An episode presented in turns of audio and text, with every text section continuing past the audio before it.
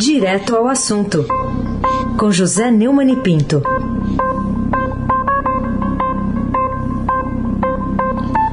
Oi, Neumann, bom dia.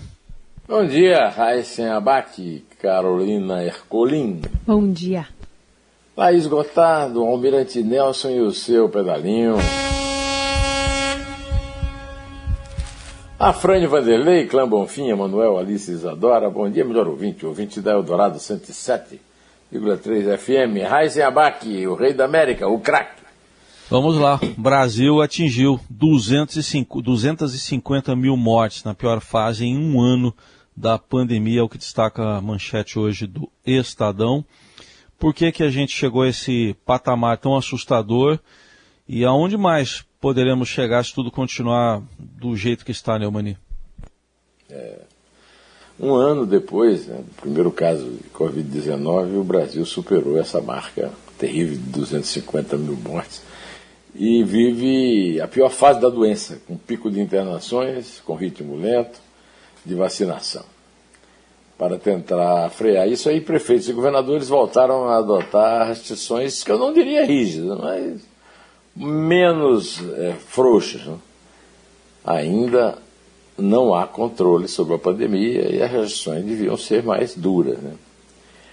Foram registradas até 8 horas da noite dessa quarta-feira, né, ontem, 250.079 mortes, conforme o levantamento do consórcio de imprensa. No último dia foram 1.433 mortes, a média móvel de 1.129, representando o recorde da pandemia. Total de vítimas pode ser ainda maior, né, porque tem uma grande subnotificação, é sempre bom advertir sobre isso, isso equivale a uma cidade de Marília, são Paulo ou de Novo Hamburgo, no Rio Grande do Sul. Ah, hoje o, o, portal do Estadão dá com grande destaque é, uma chamada sobre o artigo do Gonzalo Vecina, que é fundador e primeiro presidente da Visa, foi secretário da Saúde, é professor da USP e da FGV. É, eu leio para você aqui um parágrafo da alerta que o Gonçalo Vecina respeitabilíssimo especialista faz seu artigo tradicional no Estadão. Não podemos permitir uma destruição como a que está em marcha. É o título do artigo. Os governos de todos os níveis resolveram, com raras exceções, que não vão contrariar eleitores e vão deixar a vida correr para o ralo. Estamos batendo recorde em cima de recorde no número de mortos. As vacinas não chegam e, pior, as poucas doses disponíveis terminaram em todo o país. Atraso na chegada da matéria-prima da China por culpa das autoridades federais de Itamaraty, rompe com as programações de entrega de vacinas da Fiocruz e do Butantan. O Ministério, além de propor o uso de drogas que não funcionam, resolveu parar de financiar leite de UTI, que está em falta. Se recusa a comprar mais imunizantes e se envolve em estéreis discussões sobre quem será responsável por reações adversas. Olha, eu quero ressaltar aqui as palavras do professor Vecina com a imagem impressionante que eu vi ontem das posses de Onix Lorenzoni na Secretaria-Geral da Presidência e do Roma na, no Ministério, no lugar dele, da Cidadania, no Palácio do Planalto. A imagem de um coliseu com cada vez mais vítimas e os leões desse coliseu estavam todos lá prontos a transmitir os seus vírus. Bolsonaro parece passear entre cadáveres como se estivesse num show da Broadway. O nosso, nosso presidente, além de perverso e muito pouco inteligente, manifesta um sadismo realmente impressionante. É um sádico de carteirinha. Carolina Ercolim, tintim por tintim.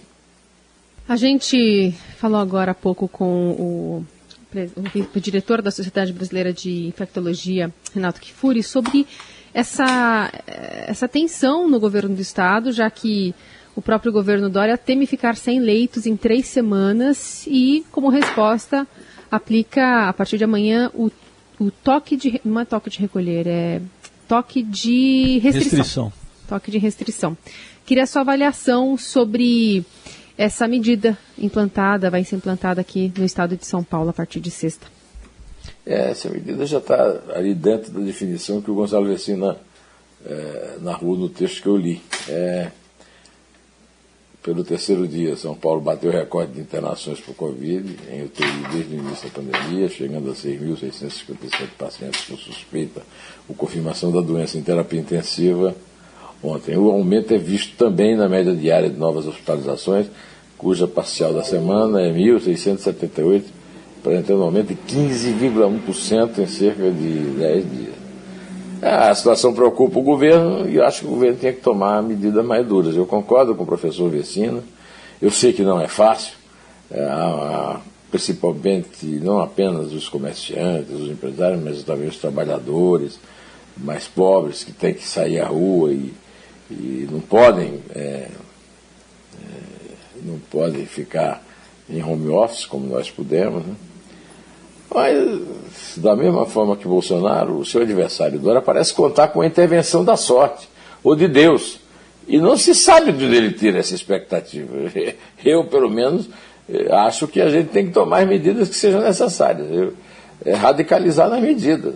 Lavar as mãos, é, obsessivamente, usar máscaras. Não vejo nenhum problema em usar máscara e fiquei muito, muito chocado com a imagem do Palácio do Planalto. Até a própria imagem da indiferença em relação à sorte, ou melhor, a falta de sorte do povo brasileiro de ter caído uma pandemia justo no governo de um assassino profissional.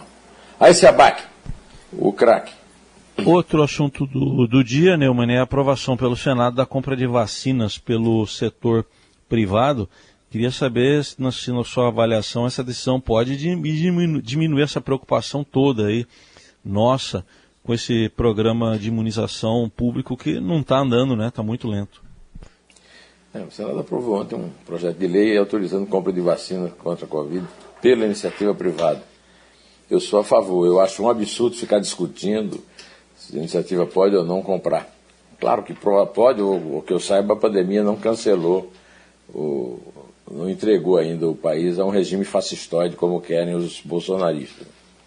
O texto está indo para análise da Câmara de Deputados, mas há uma expectativa de que ela passe rapidamente e aí o, o, isso também possa facilitar a entrada, é, que foi muito bem é, criticada, a, obstrução dessa entrada pelo Vencina e pelo e pelo professor Kfouri, né, numa belíssima entrevista, muito bem articulada, né, das farmacêuticas Pfizer e Janssen.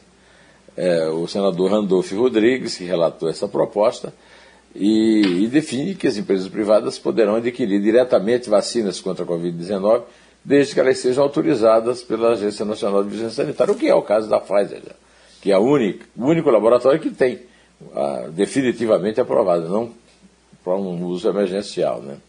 Então, só depois da vacinação dos grupos prioritários pelo setor público é que aquelas empresas poderão usar as, as doses que comprar, mas terão que aplicar gratuitamente, e aí em seus empregados, seja quem for, e ainda doar metade para o SUS. O, as vacinas serão compradas pela União, os estados e municípios poderão fazer aquisição se as compras do executivo não forem suficientes. E tem um problema, a União, até as que compram, não paga. Até hoje a União não pagou um centavo das vacinas da Coronavac é, que estão, do Butantan e do Sinovac, que estão é, sustentando a imunização no Brasil. O, o, presidente Jair Bolsonaro reagiu à medida de responsabilização e acenou com a possibilidade de vetar esse dispositivo quando o projeto for a sanção. É, ele não vetou da AstraZeneca. A, a, Globo mostrou ontem no Jornal Nacional que esse dispositivo é, foi incluído no acordo da AstraZeneca com a Fiocruz. A, a minha pergunta é claro que o Bolsonaro não lê, né? Mas será que ele sabe? Ou, ou, ou, a, ou, passou pela Academia Militar de Agulha Negra sem aprender a ler? Nem nos contratos que o governo dele assina.